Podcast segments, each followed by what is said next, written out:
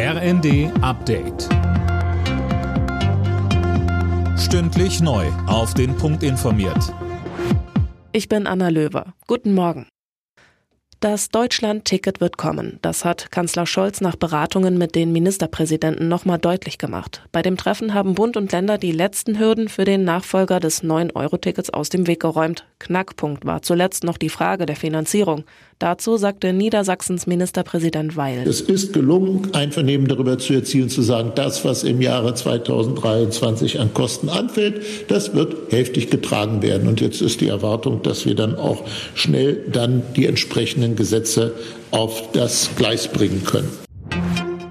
Nach der Reichsbürger-Razzia kommt die Sicherheit im Bundestag auf den Prüfstand. Bundestagsvizepräsidentin Göring-Eckardt sagte den Funke-Zeitungen, da es bei diesem Netzwerk eine Verbindung zur AfD-Fraktion gab, wird geprüft, welche Sicherheitsvorkehrungen angepasst werden müssen.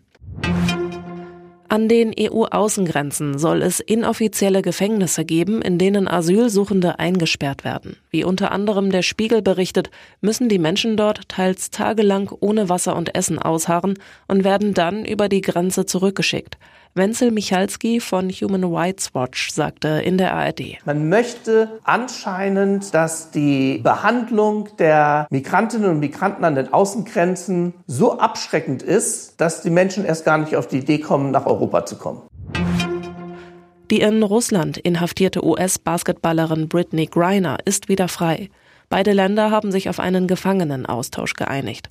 Im Gegenzug kommt ein russischer Waffenhändler frei, der in den USA im Gefängnis saß. Alle Nachrichten auf rnd.de